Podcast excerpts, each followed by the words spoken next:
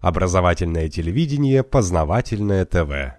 С Горбачевым дело обстоит не так просто, потому что выступая как-то на одной из общепартийных тусовок, Горбачев отвлекся от подсунутого текста и начал пороть от себятину. От себятина которую он порол в этом выступлении, сводилась к тому, что нам тут подсовывают всякие бумаги, в которых пишут, что перестройка – это, дескать, не советский проект, а по заказу там ЦРУ и всего прочего. И, в общем, он выкатился с опровержением этого факта. Угу. А предыстория вопроса, насколько я понимаю, такова. Академия наук решила провести дискуссию на тему «Какой быть науке?». Зубов Владимир Иванович дал указание подготовить ответ на эту статью. Предложение к дискуссии.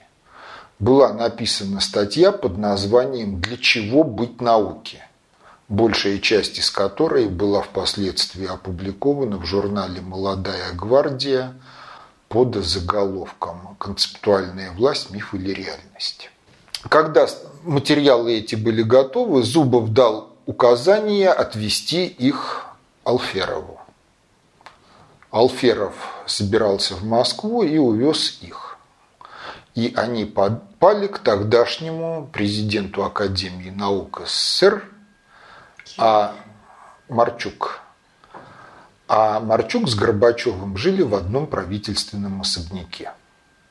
И таким образом получилось, что те материалы попали Марчуку, и у Марчука зашел, с ними ознакомился Горбачев. А там прямо писалось, вот, ребята, директива Совета национальной безопасности 20-1 от 18 августа 1948 года. И все, что делается в ходе перестройки, показывает, что делается это в полном соответствии с нею. Ну и это проистекло в истерику Горбачева на трибуне во Дворце съездов. Ладно, вернемся к нашей теме. Речь пойдет о глобальном историческом процессе. Один из упреков к исторической науке, он состоит в том, что практически нету текстов, которые бы правомерно несли заголовок «Всемирная история». И там бы давалось в какой ни на есть хронологии параллельная история разных региональных цивилизаций, разных государств и процессы взаимодействия их друг с другом. Поэтому для наших современников тот факт, что Пифагор и Ездра жили в одно время – и даже более того, что некоторые источники говорят о том, что они общались, Пифагор, все знают теорему Пифагора, а Ездра – это один из ветхозаветных пророков, то он вызывает изумление. И то, как подается история разных народов, в большинстве случаев формирует представление о том, что существует много разных глобусов. Глобус Древней Греции, глобус Древнего Египта, глобус Древнего Рима и о том, что все это протекало на одной и той же планете, что цивилизации взаимодействовали друг с другом, об этом вот в подавляющем большинстве случаев тексты, написанные историков, они не дают представления. Второе обстоятельство состоит в том, что историю писали в большинстве своем люди либо светские, то есть атеисты по факту, откровенные атеисты, либо атеисты другого толка, то есть атеисты которые отождествляли религию и ритуал, принятый в той или иной конфессии. А ритуал и религия – это разные вещи, потому что религия, как взаимосвязь души человека с Богом, это явление сокровенное и сугубо личное. А ритуал – это публичное мероприятие, подчиненное определенным целям.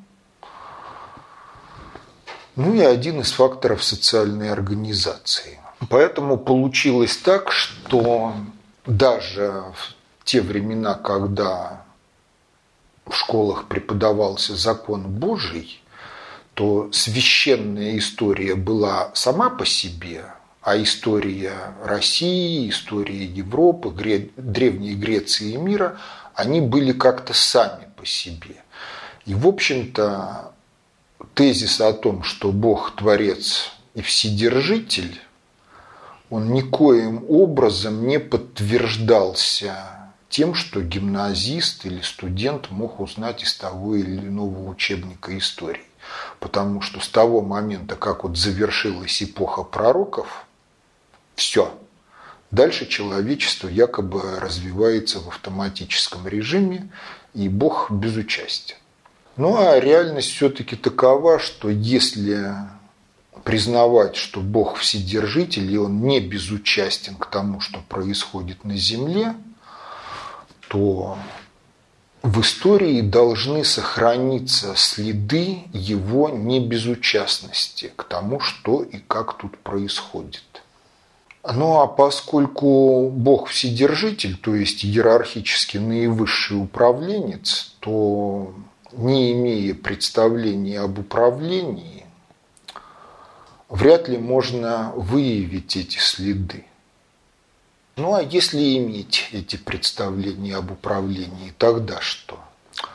А тогда получается так, что если какое-то общество самоуправляется – и оно самоуправляется ну, в том русле, которое ведет к реализации целей промысла Божьего, то нет причин для того, чтобы каким-то явным образом вмешиваться в жизнь этого общества, пусть оно идет как идет. А вот если что-то не так, и не так очень существенно, то тогда есть прямой смысл для того, чтобы в это общество целенаправленно сгрузить какую-то информацию, которая бы позволила этому обществу сойти с тупикового пути развития и вернуться в русло промысла и развития в русле промысла.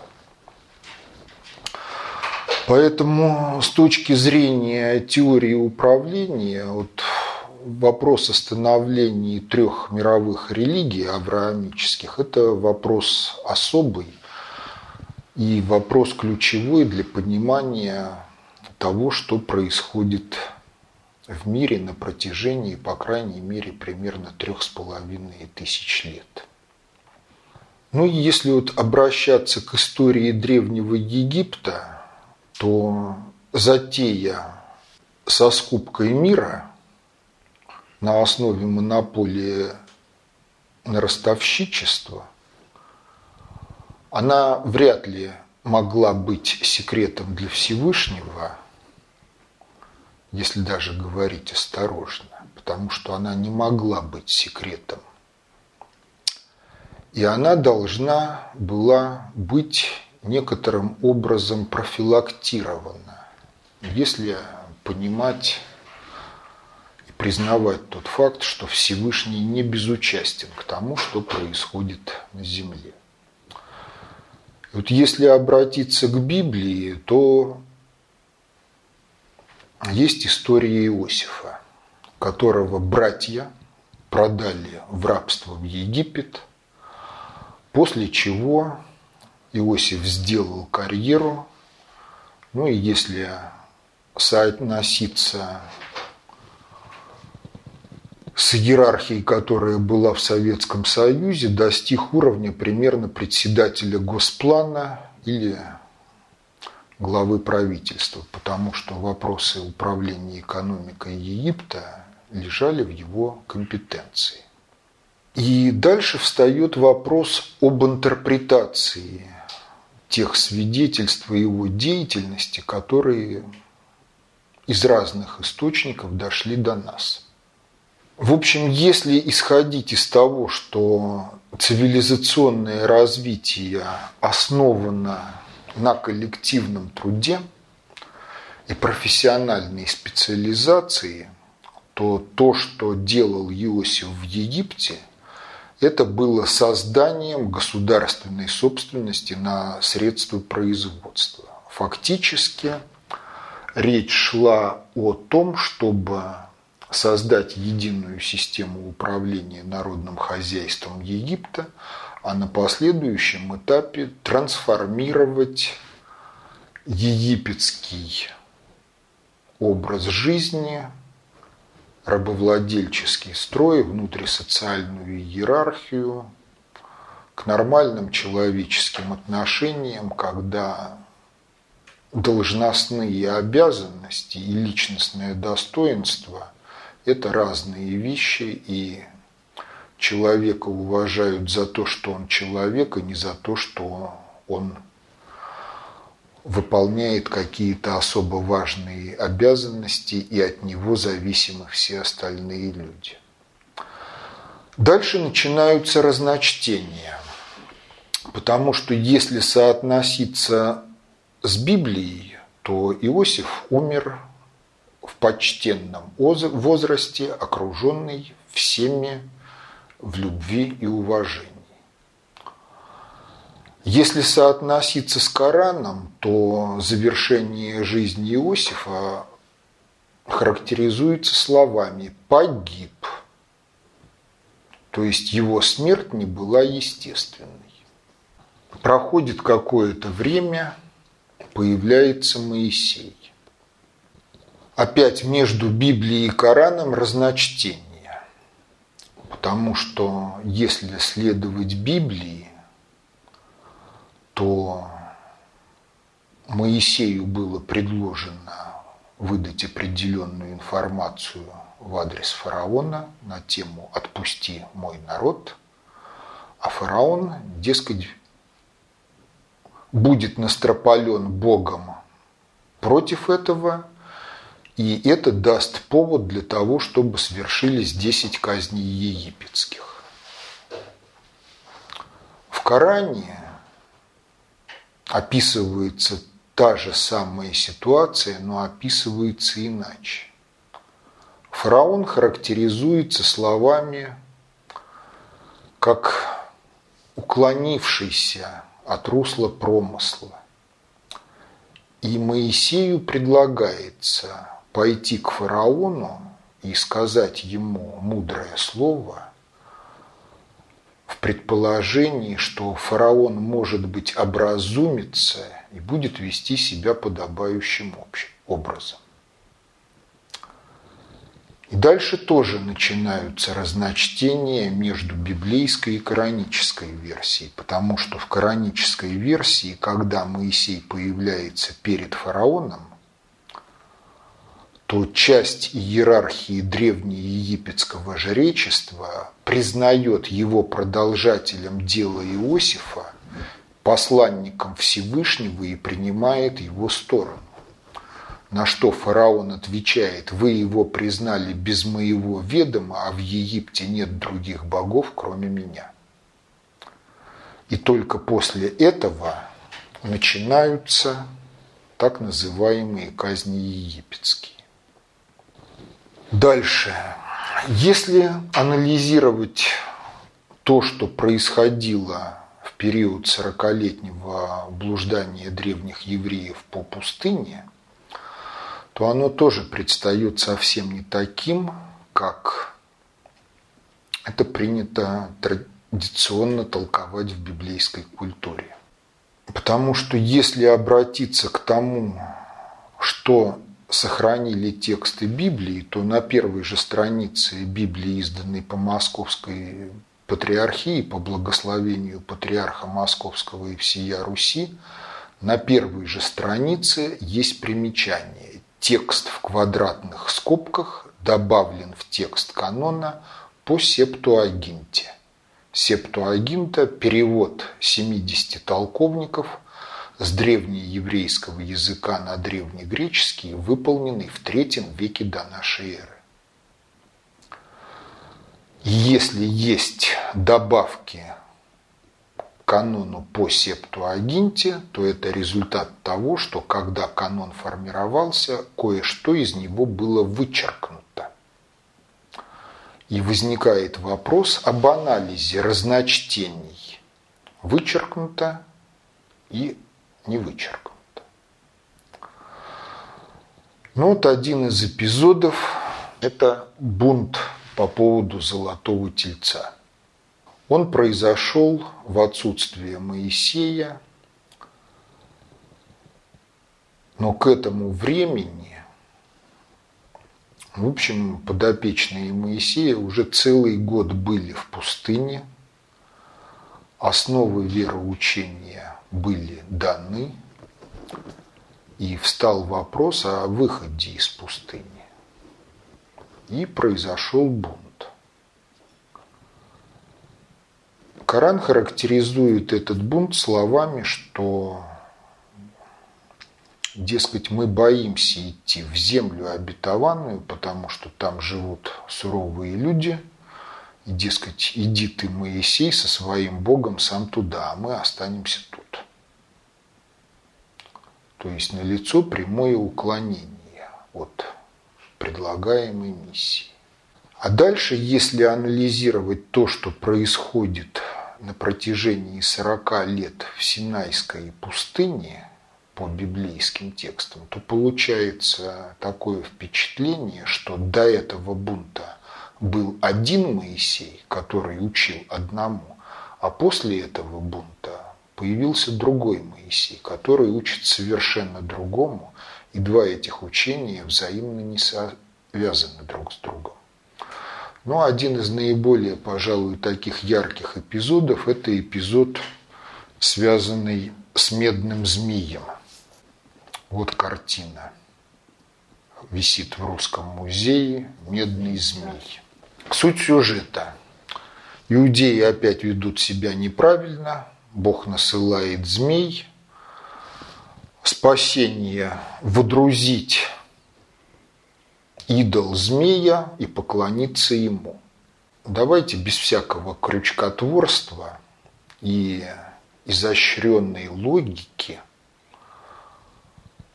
соотнесем этот эпизод с прямой заповедью «Не сотвори себе кумира и не поклоняйся никому, кроме Бога». Ведь по логике вещей, если следовать тому, что говорил Моисей до бунта по поводу золотого тельца, то рекомендация должна была быть иной. Не надо было звать литейщиков или кого-либо для того, чтобы сделать этого медного змея, а требовалось людям просто искренне помолиться Богу о том, чтобы все проблемы были разрешены к их благу, мощью Всевышнего, и, соответственно, змеи исчезли, а пораненные и укушенные ими исцелились бы. Тем не менее, предлагается водрузить змея и поклониться ему вопреки заповеди «Не сотвори себе кумира». Откуда это? Дальше. В книге «Числа» В главе 14, где речь идет о подавлении бунта золотым тельцом, там повествуется о дальнейшем. И говорится о том, что в землю обетованную не войдут взрослые, которые вышли из Египта, а войдут только дети моложе семи лет и те, кто будет рожден в пустыне. И дальше дается пояснение, не различающие, что есть добро и зло. Вот эти вот слова о том, что выйдут те, кто не различает сейчас, что есть добро и зло, они в каноне отсутствуют. Они восстановлены в тексте, издаваемом Московской Патриархией, восстановлены по Септуагинте. Ну а давайте посмотрим вот 40 лет срок. За этот срок в жизнь вступают два активных поколения. Ну и если, как нас учат, этот срок был нужен для того, чтобы искоренить дух рабства из новых поколений, то по логике вещей благой педагогический опыт должен быть обстоятельно изложен в книге для того, чтобы дух рабства в дальнейшем не воспроизводился – а гарантированно искоренялся.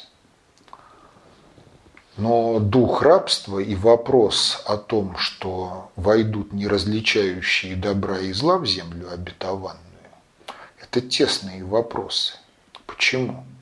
Потому что если мы изолируем некую большую группу людей в пустыне от общества, освобождаем их от необходимости трудиться созидательно, занимаемся идеологической обработкой, то мы можем сформировать у них представления о добре и зле, которые будут кардинально отличаться от тех, которые естественным образом формируются и поддерживаются во всех культурах – которые ведут естественный образ жизни, то есть трудятся, воспитывают детей сами, воспитывают детей в труде.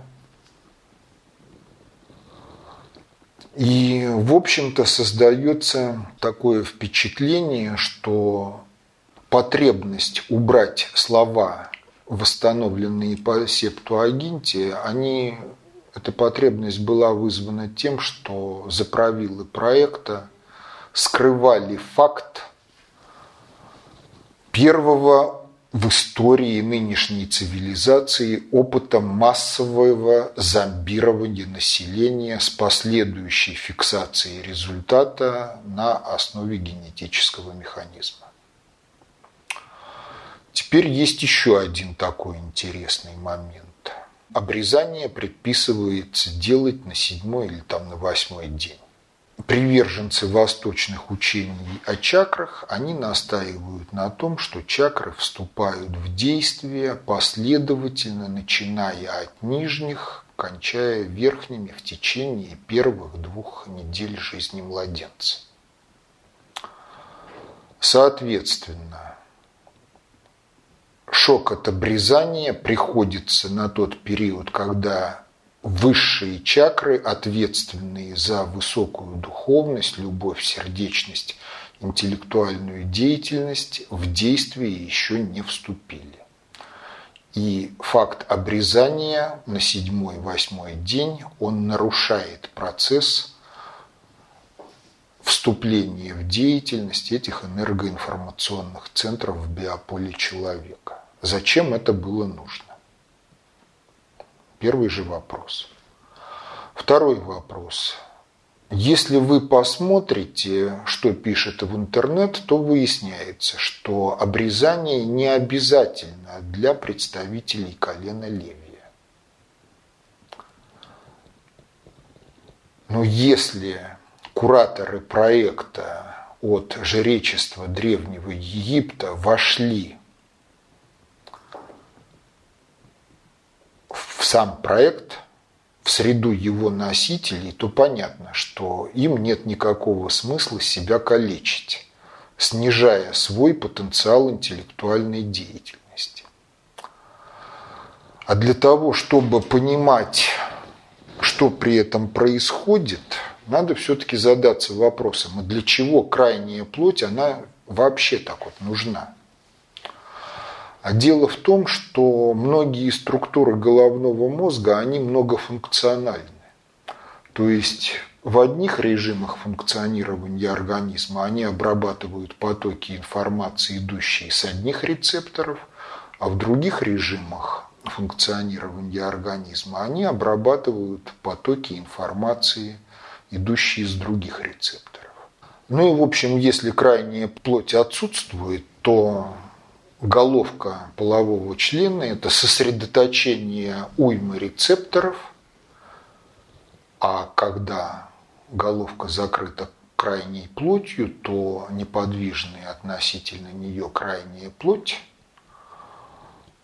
обнуляет сигнал, который может идти с этих рецепторов. Это своего рода переключатель информационных потоков. И нормально головка должна быть обнажена ну, только в период гигиенических процедур и соития. Ну а если она обнажена постоянно, то соответственно весь поток импульсов, который идет с головки, блокирует возможность работы структур головного мозга, направленных на обслуживание каких-то других информационных потоков. Ну и если говорить грубо, по-русски, то после обрезания голова все время забита, сами догадаетесь, чем. То есть вот такой вот результат, если смотреть с позиции того, что знает современная наука, и соотносить эти знания с тем, что написано в Библии.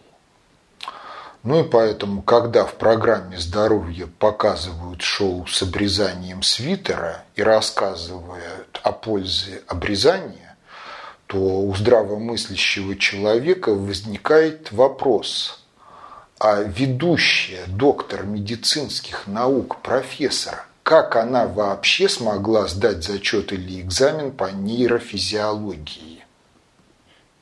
Потому что профессиональный врач обязан понимать все то, что вот я сказал в последние несколько минут о последствиях обрезания. Тем не менее, обрезание рекламируется, а в Соединенных Штатах в общем, многие, кто и не принадлежит к тем конфессиям, где обрезание ритуально обязательно, совершают обрезание своим детям сразу же, будучи убежденными в том, что это благотворно сказывается на физиологии организма. И это вопреки тому, что один из апокрифов христианских повествует, что Христу был задан вопрос на тему обрезания – то он ответил, что если бы оно было полезно, то Бог бы зачал их обрезанными уже в утробе матери. И в этом же ответ на вопрос, с которым один из академиков домогался ответа на Лысенко. Почему, если изменения генетически фиксируются, то генетически не фиксируются обрезание, и каждому рожденному еврею приходится делать обрезание. Ответ в том, что обрезание оно не полезно для развития человеческого организма. Но кроме этого, обрезание решало еще некоторые задачи. Дело в том, что кроме рецепторов на головке есть еще и железы, которые выделяют некоторые секреты. И вот эти секреты они воспринимаются бессознательно мужчинами как повод к агрессии. То есть это конкуренция самцов за самку. Когда происходит обрезание, то железы перестают работать столь интенсивно, и внутрисоциальная напряженность в обществе за счет этого должна чисто бессознательно сниматься за счет того, что не поступают определенные виды раздражения из окружающей среды. Ну и в общем в итоге после 40 лет блуждания вышла из пустыни культура, которая несколько отличалась, мягко говоря, от остальных культур в вопросах разграничения добра и зла – и это было сделано целенаправленно. Культура развивалась некоторым образом. Внутри нее все-таки формировались тенденции к тому, чтобы она перестала быть от культурой, ориентированной на установление безраздельного мирового господства от имени Бога. Но в частности это проявляется в том, что содержится в текстах премудрости Соломона. Бог Соломона – это добрый Бог, который учит мудрости. он не мстителен, он просветитель. Премудрость Соломона – это опять текст, исключенный из канона.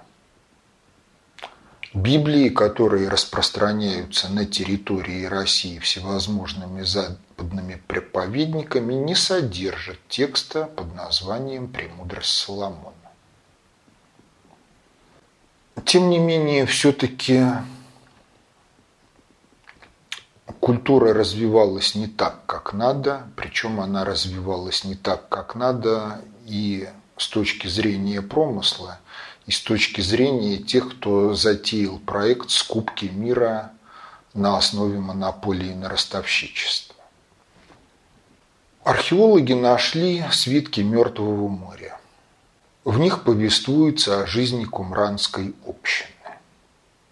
Свитки датируются первым-вторым веком до нашей эры по традиционной хронологии. То есть это эпоха за 100-200 лет до прихода Христа и его деятельности. Значит, один из источников, который повествует о содержании этих свитков, рассказывает об устройстве общины и ее жизни.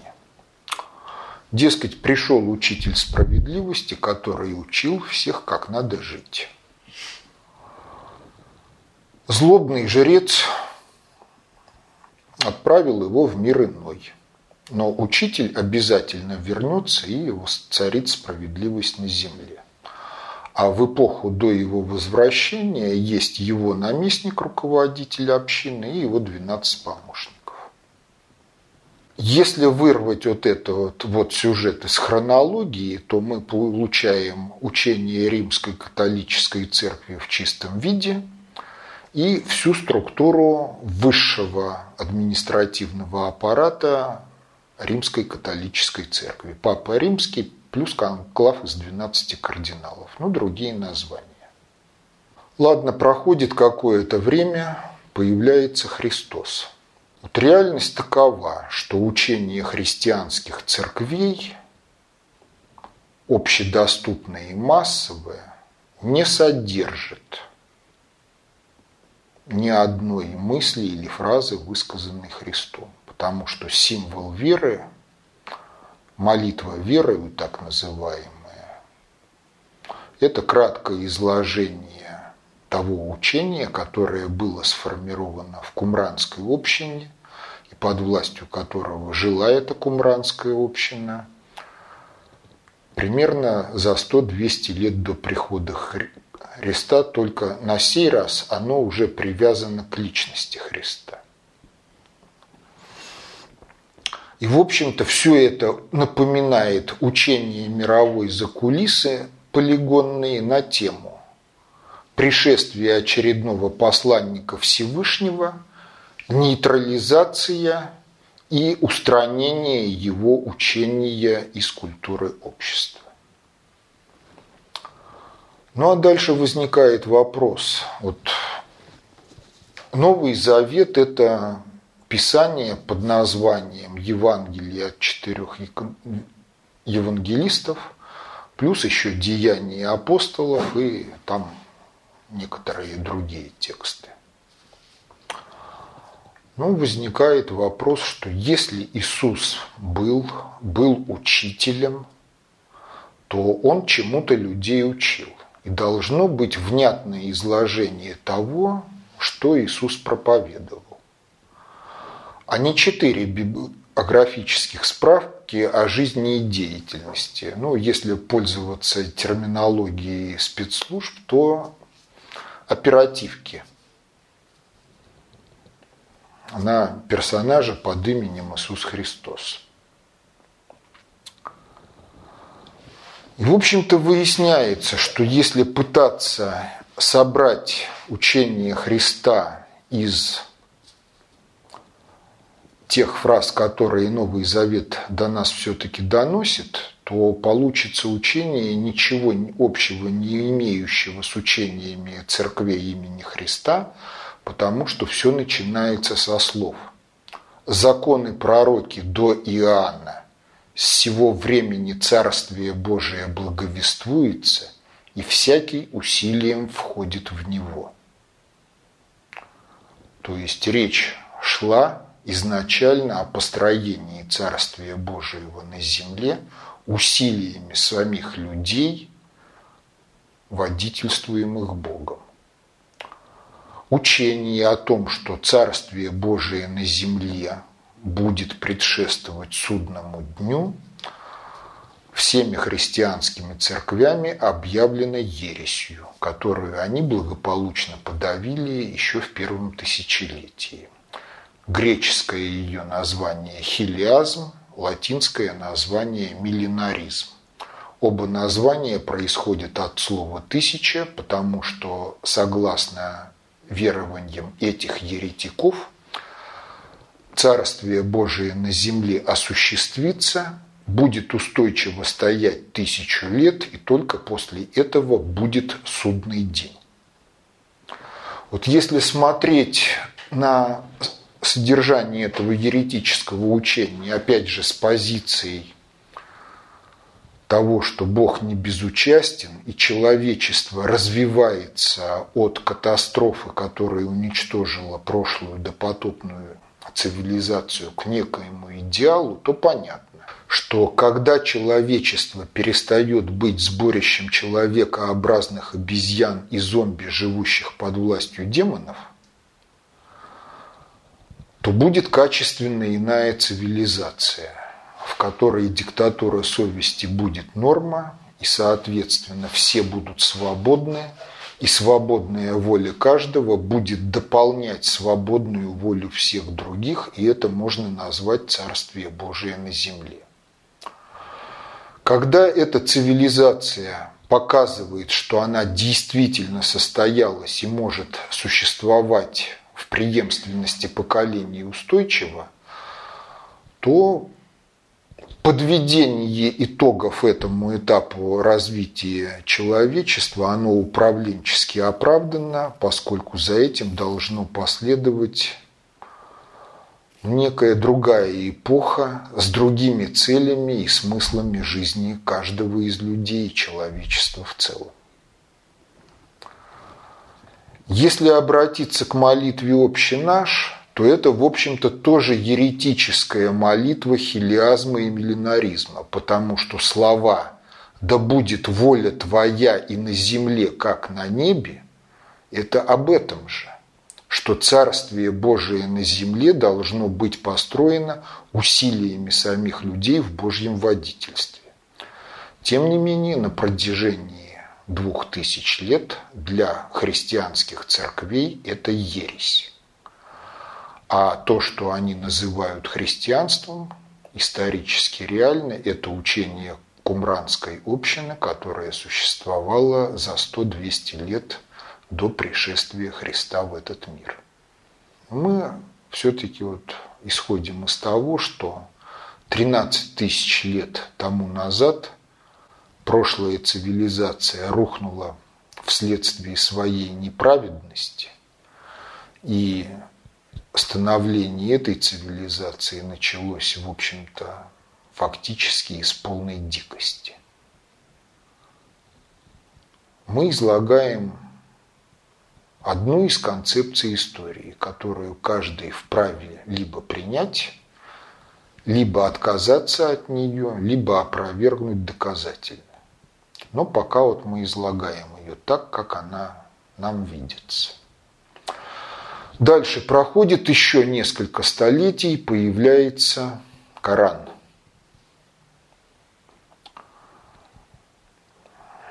Ну, у Корана с Библией множество разногласий, часть из которых я уже огласил, поскольку кораническая версия событий далеко не всегда совпадает с ветхозаветной и в ряде случаев обличает неправильность, неправедность ветхозаветных версий. В аспекте социологии Коран тоже не согласен с Библией, потому что ростовщичество в нем характеризуется как разновидность сатанизма. Поэтому мира и какого-либо сотрудничества на принципах взаимной выгоды между коранической и библейской цивилизацией в принципе быть не может. Потому что если для Запада ростовщичество – это норма жизни и двигатель экономического прогресса, то для мусульманской цивилизации ростовщичество – это разновидность сатанизма, и это ключ к пониманию того, почему Аюталлах Хамейни характеризовал США как большого сатану. Но дальше начинаются и другие версии, особенности. Коран расходится с Библией в богословских вопросах.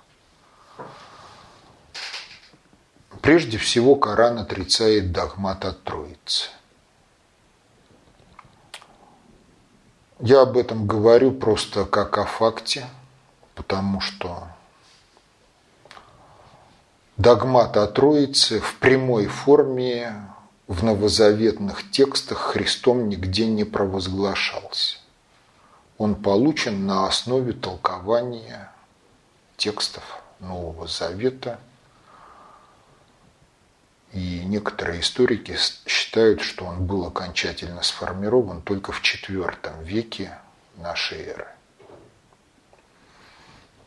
Ну, это один вопрос, почему, в общем-то, мусульманская культура и культуры христианские по богословским вопросам всегда будут в разногласиях хотя по вопросам нравственно-этического характера, по вопросам социальной организации, в общем-то, в кораническом вероучении и в том, что нормой жизни считает православная церковь, много общего. И в этом ответ на вопрос, почему на территории России мусульмане и православные веками жили мирно и находили возможности для сотрудничества и благополучно реализовывали эти возможности на протяжении многих веков. Но дальше возникает еще одна версия, которая не совпадает с библейской и не совпадает с христианской. Коран прямо говорит, что Иисус не был распят – что вознесение упредило распятие.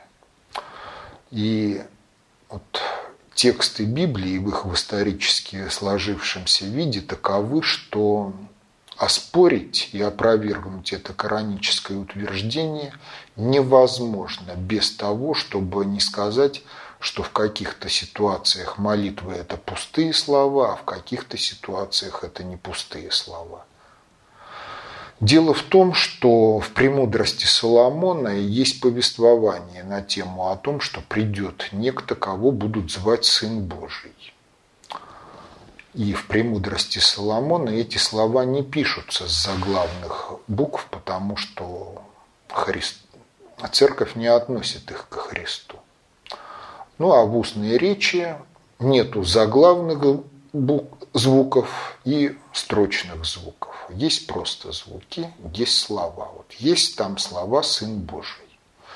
И в «Премудрости Соломона» повествуется о его судьбе, что он будет очень добр, будет учить людей. Но сильные мира сего, желая испытать его незлобие, и потому что его учение обличает их неправедность, решат подвергнуть его несправедливой и жестокой казни следуют слова «Так они умствовали и ошиблись, ибо злоба их ослепила их, и не познали они тайн Божьих». Вот если не отвергать Коран как откровение, а признавать его как послание, адресованное каждому из нас, то кораническое свидетельство о том, что вознесение упредило распятие, находит подтверждение в Новом Завете. Находят они подтверждение в косвенной форме. Перед взятием под стражу в Гефсиманском саду Иисус призывал апостолов молиться вместе с Ним, При этом он их предостерегал. Бодрствуйте и молитесь, чтобы не впасть вам в искушение. Ну, соответственно, если верить словам Христа, то получается так, что если бы апостолы молились вместе с ним, мы имели бы право верить каждому их последующему слову. Но если Христос заставал их дремлющими, уклонившимися от молитвы, то это означает, что уклонившись от молитвы, апостолы отпали от Христа и ничто не могло защитить их от того, чтобы они пали жертвами искушения, от которого предостерегал их Христос. Соответственно, все свидетельства апостолов о том, что было потом, они могут быть приняты только в одном случае, если отвергнуто как несостоятельное предостережение Христа о молитве, когда он призывал апостолов к молитве. И, соответственно, коранические слова о том, что вознесение упредило распятие, и все, кто его видел, они пали жертвой массовой галлюцинации, они поясняют слова премудрости Соломона. Они умствовали и ошиблись, ибо злоба их ослепила их, и не познали они тайн Божьих. Дальше получается так, что если анализировать Коран, то Коран – это многослойное повествование. Во-первых, там есть то, что адресовано персонально Мухаммаду и не касается в жизни никого, кроме него, но может быть интересно только в историческом аспекте. В Коране есть то, что адресовано современникам Мухаммада и его соотечественникам-соплеменникам. Оно адресовано им для того, чтобы Коран мог внедриться в культуру того общества со всеми его пороками. И есть то, что адресовано всем людям на все времена, вне зависимости от того, какому народу и как они принадлежат. Понимаете, речь не идет о том, что все должны ходить в мечеть по той простой причине, что Коран характеризуется в нем самом как арабский судебник. То есть для тех, кто не араб, он к сведению, к размышлению, но не для того, чтобы строить мечети, разрушать храмы, насаждать мусульманскую обрядность или еще чего-то. В Коране говорится прямо, нет в религии принуждения. То есть принцип свободы совести декларируется открыто. И в Коране говорится о том, что люди не должны делать господами над собой никого, кроме Бога. Соответственно, Коран в этих словах отрицает правомочность существования всех внутрисоциальных личностных иерархий. И Коран предлагает, чтобы в каждом обществе была община, которая призывает к добру, приказывает одобренное и удерживает от неодобряемого. Если соотноситься с историей, то в принципе кораническое вот повествование описывает докрещенскую Русь, где было нравственно-этическое общество, единство общества, где жреческая высшая власть внутрисоциальная была доступна всем. Но Коран, в отличие от Библии, не содержит готовой к употреблению концепции глобализации. Но он содержит все, что необходимо для того, чтобы думающие добрые люди могли развернуть концепцию глобализации, альтернативную библейской концепции скупки мира на основе ростовщичества со всеми его обитателями и их имуществом. Причем, если говорить об отношении коранического учения к неверным, то оно по существу просветительское. Оно признает за людьми право на те ошибки, которые они унаследовали от культур своих предков, но обязывает их подумать и прийти к праведности, вне зависимости от происхождения и конфессиональной принадлежности, впрочем. Потому что все упреки к докораническим конфессиям – они сводятся к тому, что Равинат сокрыл часть того, что было дано Моисею и утаил это от людей. Это подтверждается и исторически, и текстуально. Христианство упрекается в изобретении догмата о Троице и уклонении от того, что заповедал Иисус. Если Иисус заповедал становление Царствия Божьего на земле усилиями самих людей, то кораническое обвинение тоже подтверждается. Ну и далее получается так, что ислам в его исторически сложившемся виде не реализовал тех идеалов, которые были даны через Мухаммада поскольку стал толпой элитарной культурой, и диктатура совести в нем подменена диктатурой шариата и диктатурой ритуала. Вот. Но таково соотношение трех мировых религий. Дальше, если говорить об истории как таковой, как она реализовывалась, то получается так, что европейцы очень обижены на Чингисхана. Но реальность такова, что Чингисхан грубой военной силой заблокировал продвижение библейского проекта на несколько столетий. Ислам тоже заблокировал, но несколько иначе. Далее, благодаря тому, что продвижение библейского проекта было приторможено, произошло то, что угроза глобального биосферно-социального экологического кризиса стала реальной.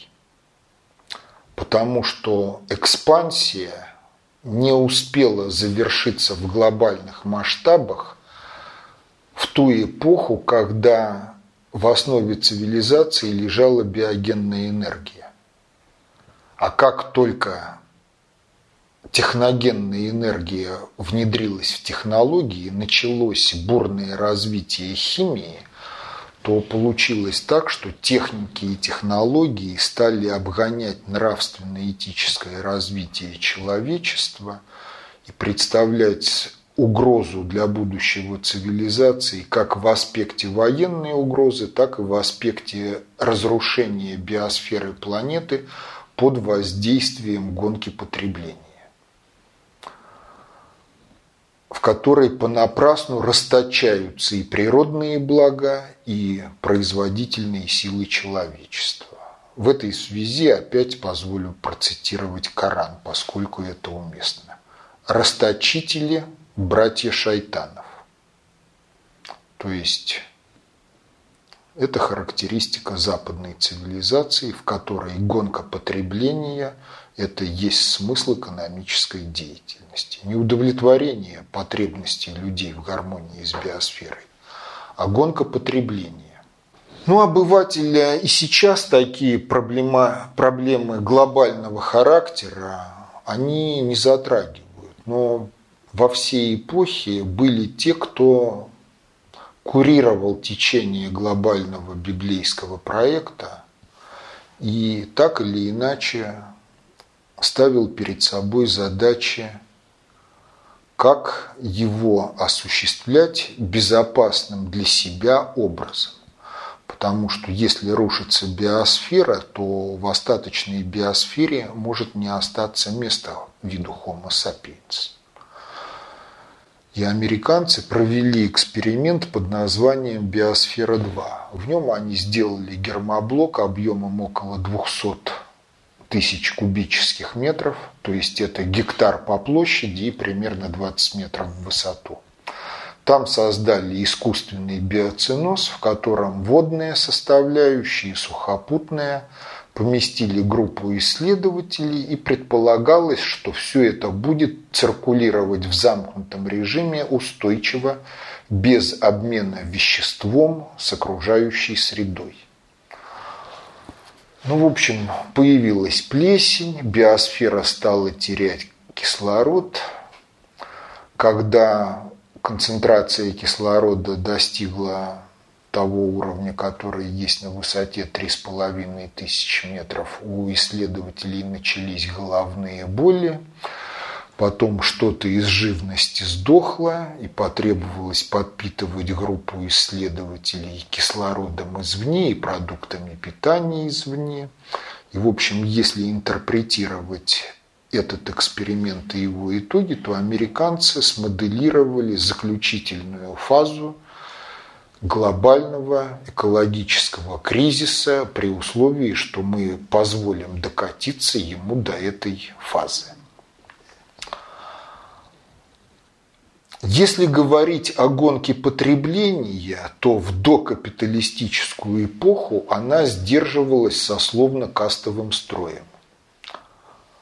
То есть во всех обществах было так, что если человек принадлежит определенному социальному слою, он имеет право на потребление чего-то, на что представители других, более низких в иерархии социальных слоев права не имеют.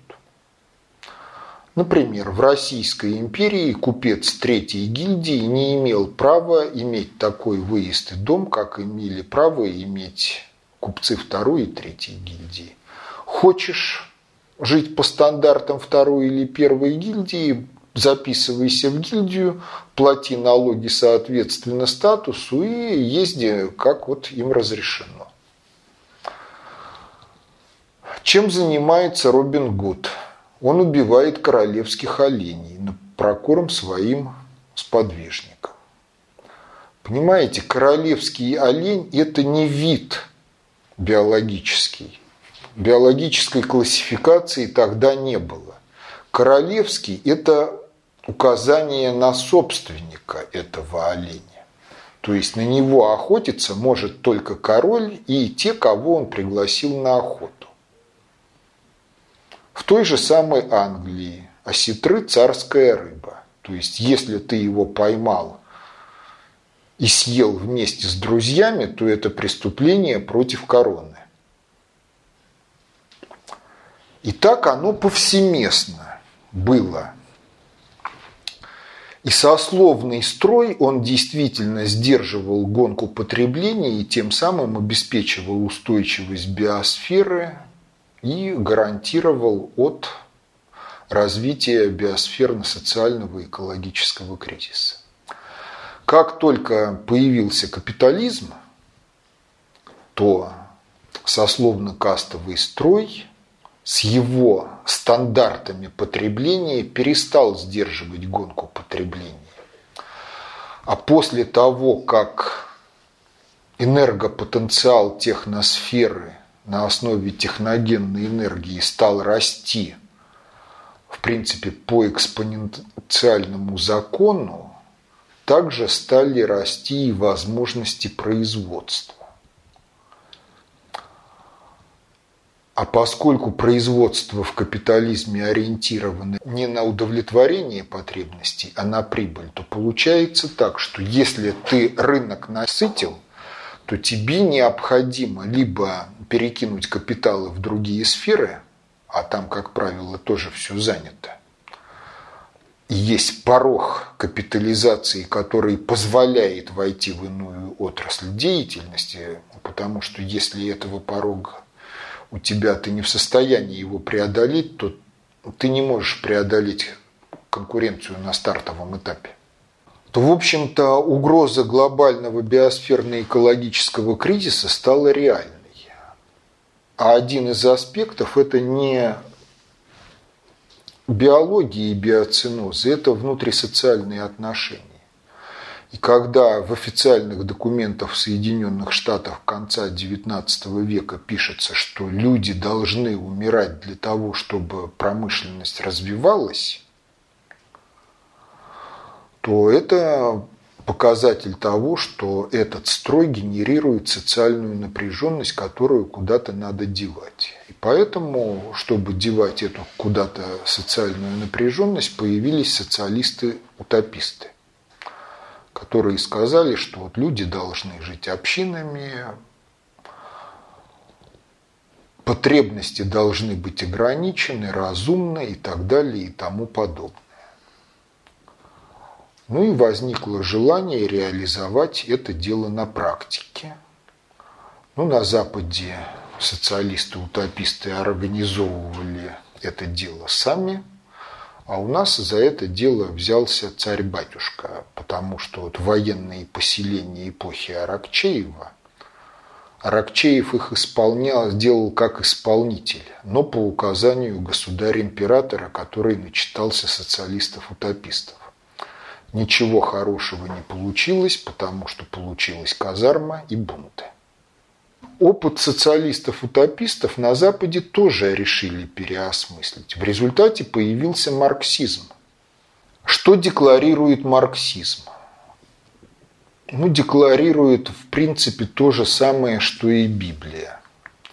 Только если Библия систему рабовладения в глобальных масштабах от имени Бога, то марксизм в данном случае говорит, что никакого рабовладения и никакого бога нет и не будет. Коммунизм – это общество людей, свобода – это осознанная необходимость.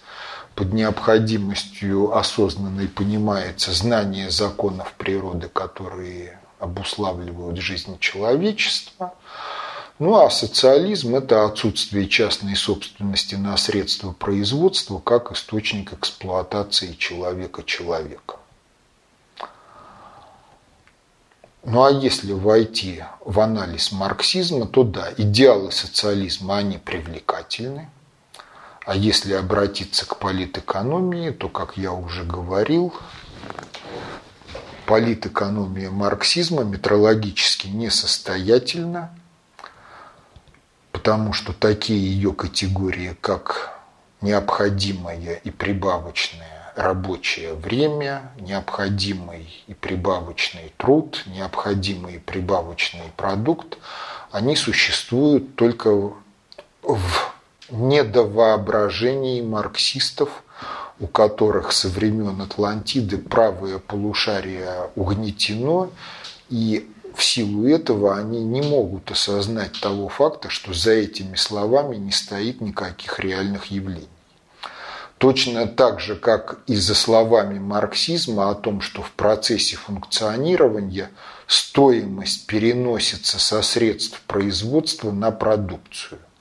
Перенос стоимости – это бухгалтерская операция, которая подчинена действующему законодательству о финансовой хозяйственной деятельности в аспекте амортизационных отчислений. Никаких реальных явлений за этим процессом тоже не стоит.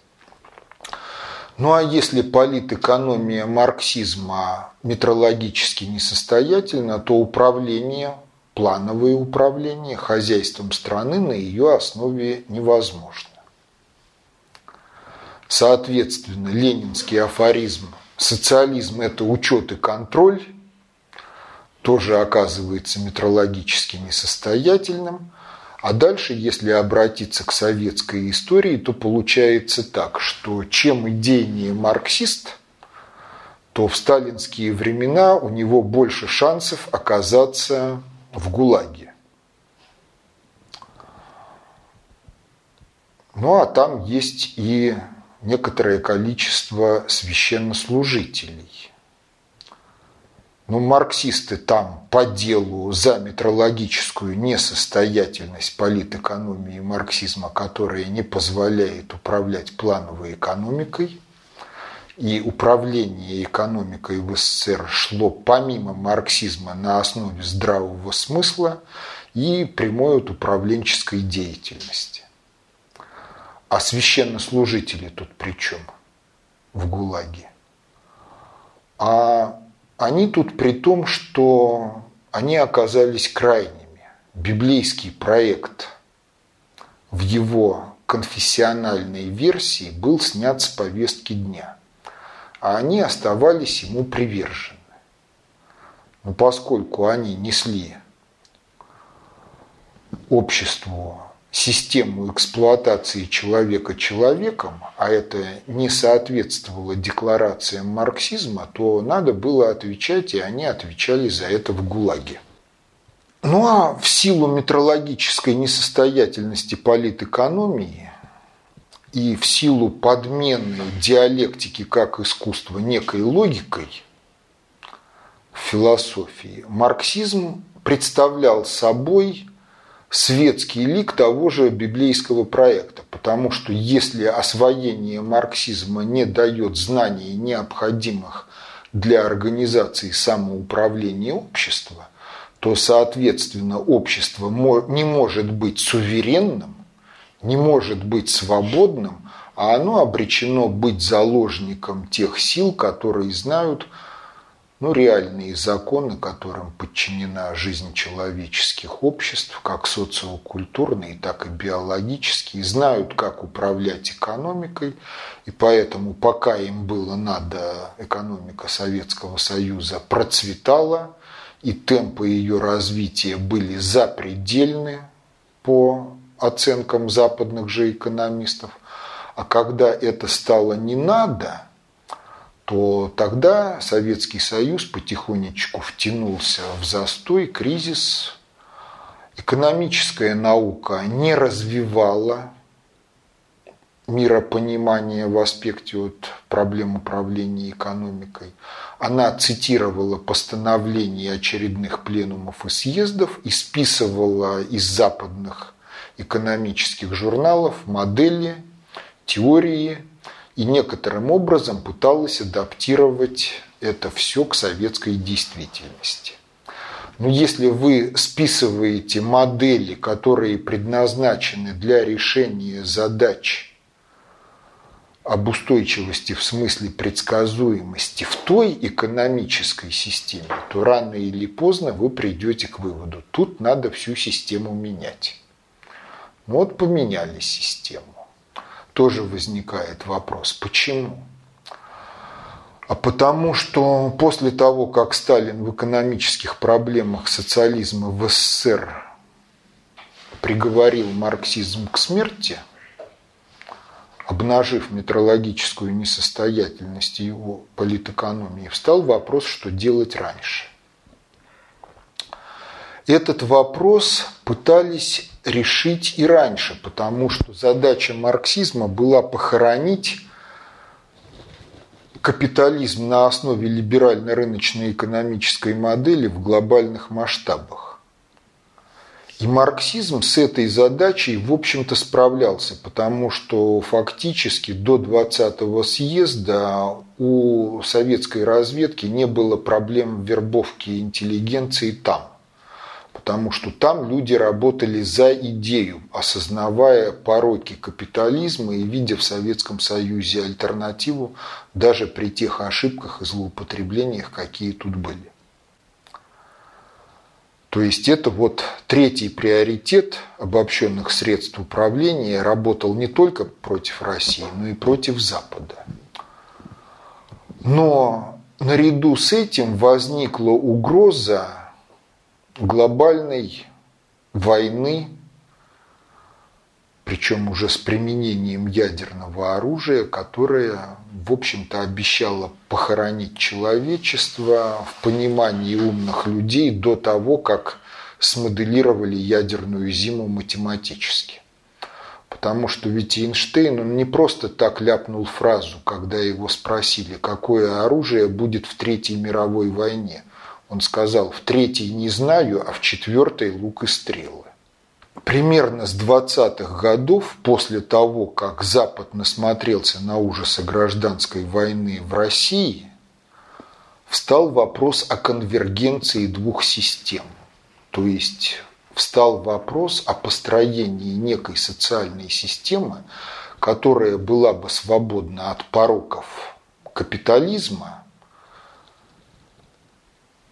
и обладала бы достоинствами социализма, не имея тех пороков, какие выявились в Советском Союзе, и реализуя те достоинства, которые были на Западе. Есть основания полагать, что между Сталиным и Рузвельтом была некая договоренность на эту тему. Но поскольку оба они по разным причинам померли не своей смертью, то конфронтация двух систем осталась. Причем она осталась в режиме тупого автоматизма двух биороботов, которые не могут выйти из своих программ на некий более высокий уровень. И тогда встал вопрос, как убрать эту конфронтацию и реализовать теорию конвергенции. Ну, судя по тому, что произошло, ответ был такой. Демонтируем социализм, никакой идеологии не провозглашаем, а просто делаем мелкими делами так, чтобы некая плановость возникла в капиталистической экономике, развиваем законодательство на тему о том, чтобы погасить гонку потреблений, создать социальное государство, в котором бы гарантировались потребительские права и был бы минимум социальной напряженности – ну, типа социализм шведского образца.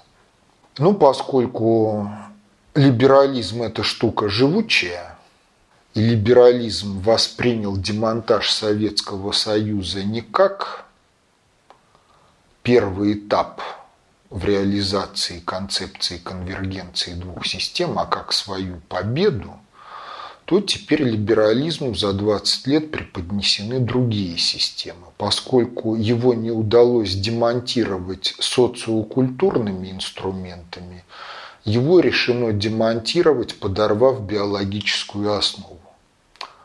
Поэтому на Западе наркотики – норма, школьники сидят на психотропах – это тоже норма, Гомосексуализм как средство снижения рождаемости и один из генераторов дальнейшего биологического вырождения – это культовое дело. А для чего?